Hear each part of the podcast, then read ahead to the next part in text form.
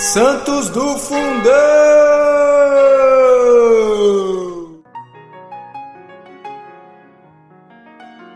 Oi, pessoal. Hoje vamos ouvir um pouquinho sobre a conversão de São Paulo. Após a morte de Santo Estevão, primeiro mártir, ergueu uma grande perseguição contra a igreja, que se achava em Jerusalém, e todos, salvo os apóstolos, foram dispersados nas regiões da Judéia e da Samaria. Quem mais devastava a igreja era Saulo, que aplaudira a morte de Estevão, conservando os mantos daqueles que o tinham apedrejado. Entrando nas casas, delas arrancavam à força os homens e as mulheres e levavam para a prisão. Não era o bastante. Respirando cada vez mais a ameaça e o assassínio contra os discípulos do Senhor, foi visitar o grão sacerdote e pediu-lhe cartas para as sinagogas de Damasco, a fim de que, se lá lhe deparassem com pessoas daquela doutrina, homens ou mulheres, pudessem levá-los presos para Jerusalém.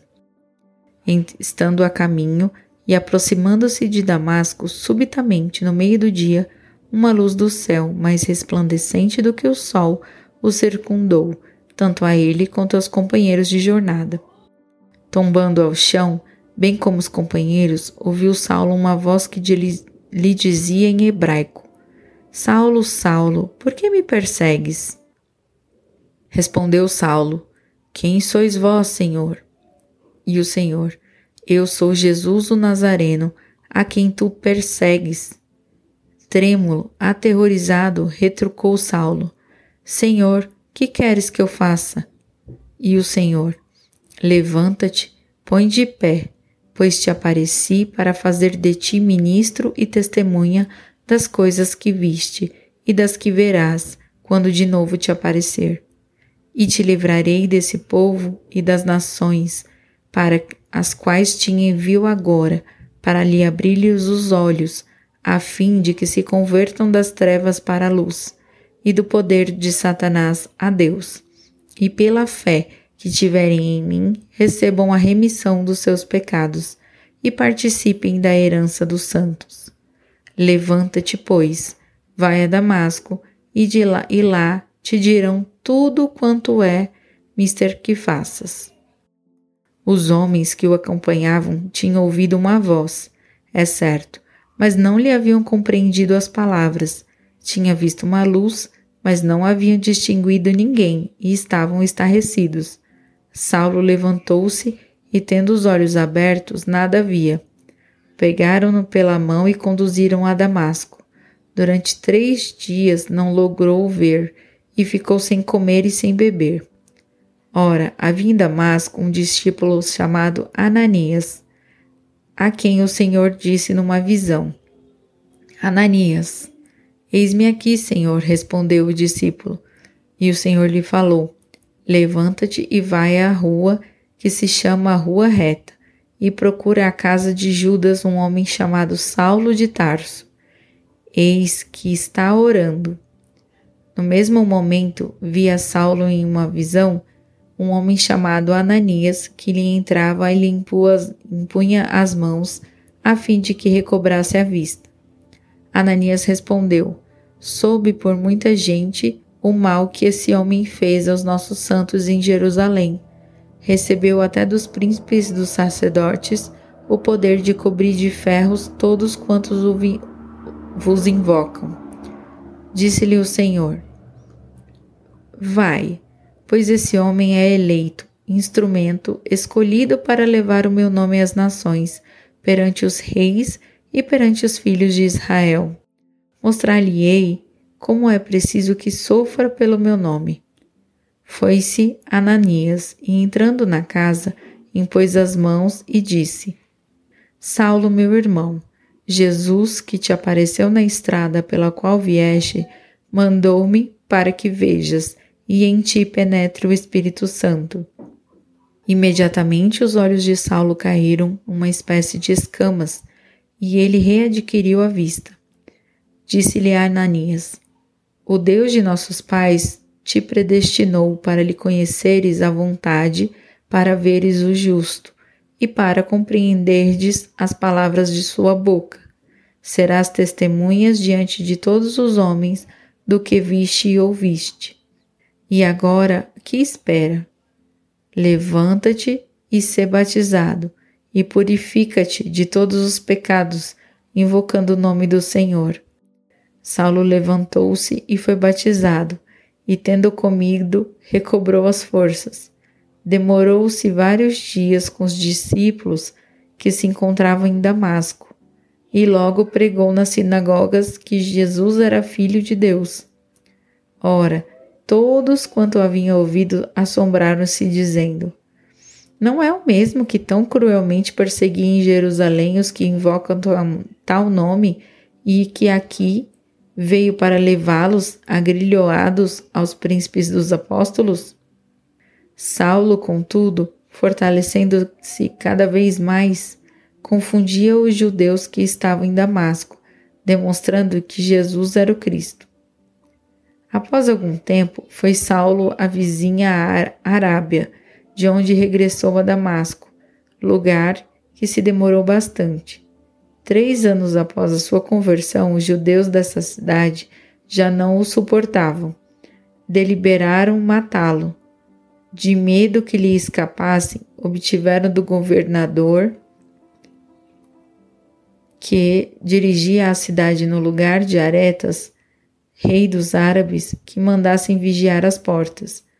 Havendo guerra entre Aretas e Herodes, tetraca de Galileia, resultou fácil fazer passar Saulo por espião, mas foi advertido do plano deles, e os discípulos, pegando, o fizeram descer durante a noite por uma janela de cima da muralha da cidade, num cesto. Savou-se assim e rumou para Jerusalém. Aqui chegou como ele próprio assegura para ver Pedro e vê-lo segundo a força do original, como se vai ver uma coisa cheia de maravilhas e digna de ser procurada. Contemplá-lo e estudá-lo, diz São João Crisóstomo, e vê-lo na qualidade de maior e mais antigo que ele, disse o mesmo padre. Vê-lo, contudo, não para ser instruído, ele a quem Jesus Cristo próprio instruíra mediante a tão expressa revelação, mas para dar forma aos séculos futuros e para restabelecer para sempre que, por mais douto e por mais santo que seja, mesmo que sejas outro São Paulo, é preciso ver Pedro. São as palavras de Bossuet. Quando chegou a Jerusalém, tratou de unir-se aos discípulos mas todos temiam, não acreditando que fosse dos deles.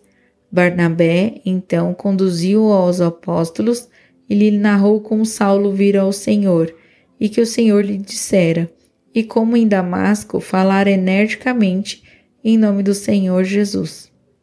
Saulo demorou quinze dias com Pedro e não viu nenhum outro apóstolo a não ser Tiago, irmão do Senhor. Um dia, estando a orar no templo, um êxtase o arrebatou e ele viu Jesus que lhe disse: Apressa-te e sai imediatamente de Jerusalém, pois não querem receber o meu testemunho sobre mim. Respondeu Saulo: Senhor, eles próprios sabem que eu era que aprisionava e mandava chicotear nas sinagogas os que em vós acreditavam e que, quando derramava o sangue do vosso primeiro mártir Estevão, eu estava presente e consentia na sua morte, guardando-lhe as vestes que o apredejavam. Disse-lhe o Senhor: Vai, pois te enviarei muito longe para as nações. Com efeito, os helenitas com os quais disputavam tentavam fazer morrer.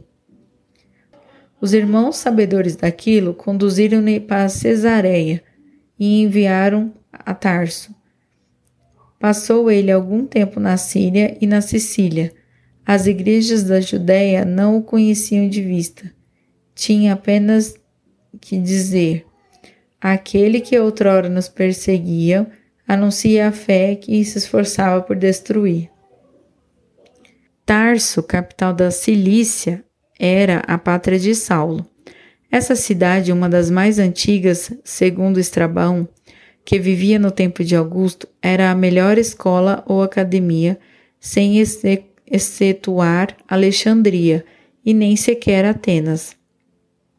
Saulo havia estudado filosofia e boas letras antes de ir a Jerusalém, aprofundar a fé dos pais aos pés de Gamaliel, o, fanoso, o famoso Longino e um dos mais criteriosos críticos da antiguidade profana, cita Paulo de Tarso entre os grandes oradores e liga-o a Demóstenes, Lisias, Eicneias, Isócrates, Xenofonte e outros.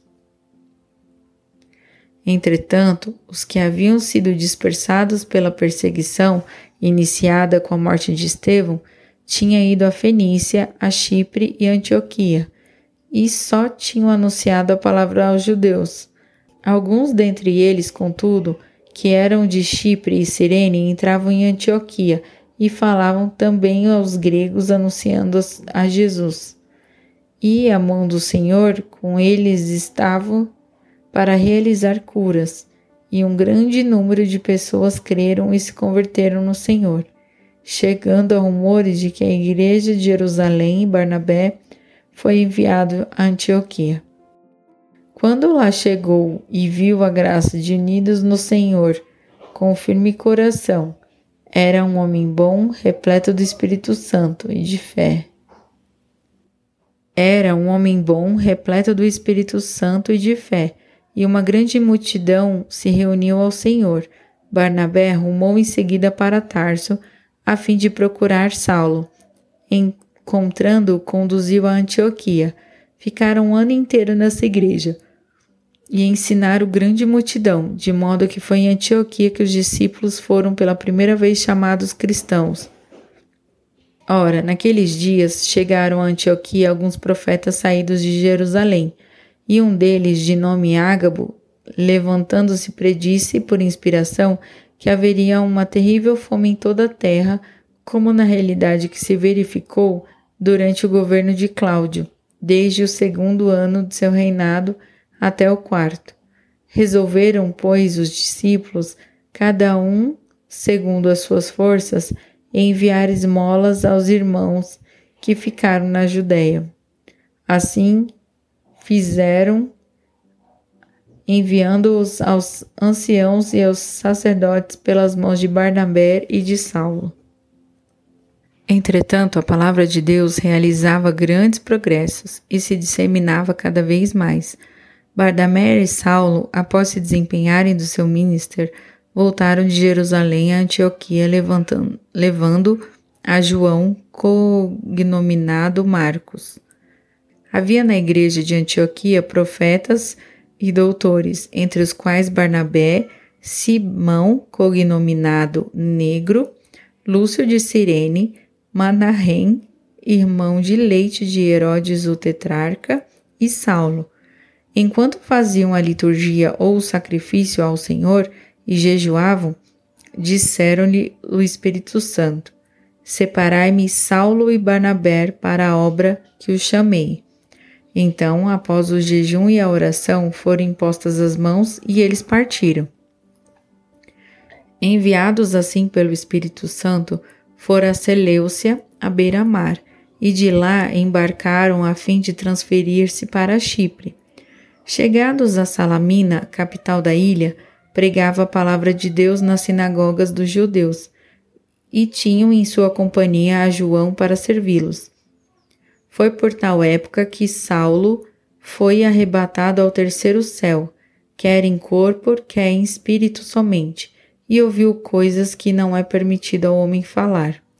Entretanto, Saulo e Barnabé, depois de percorrerem toda a ilha de Chipre, chegaram a Pafos, residência do procônsul romano, onde os pagãos adoravam a deusa Folúpia.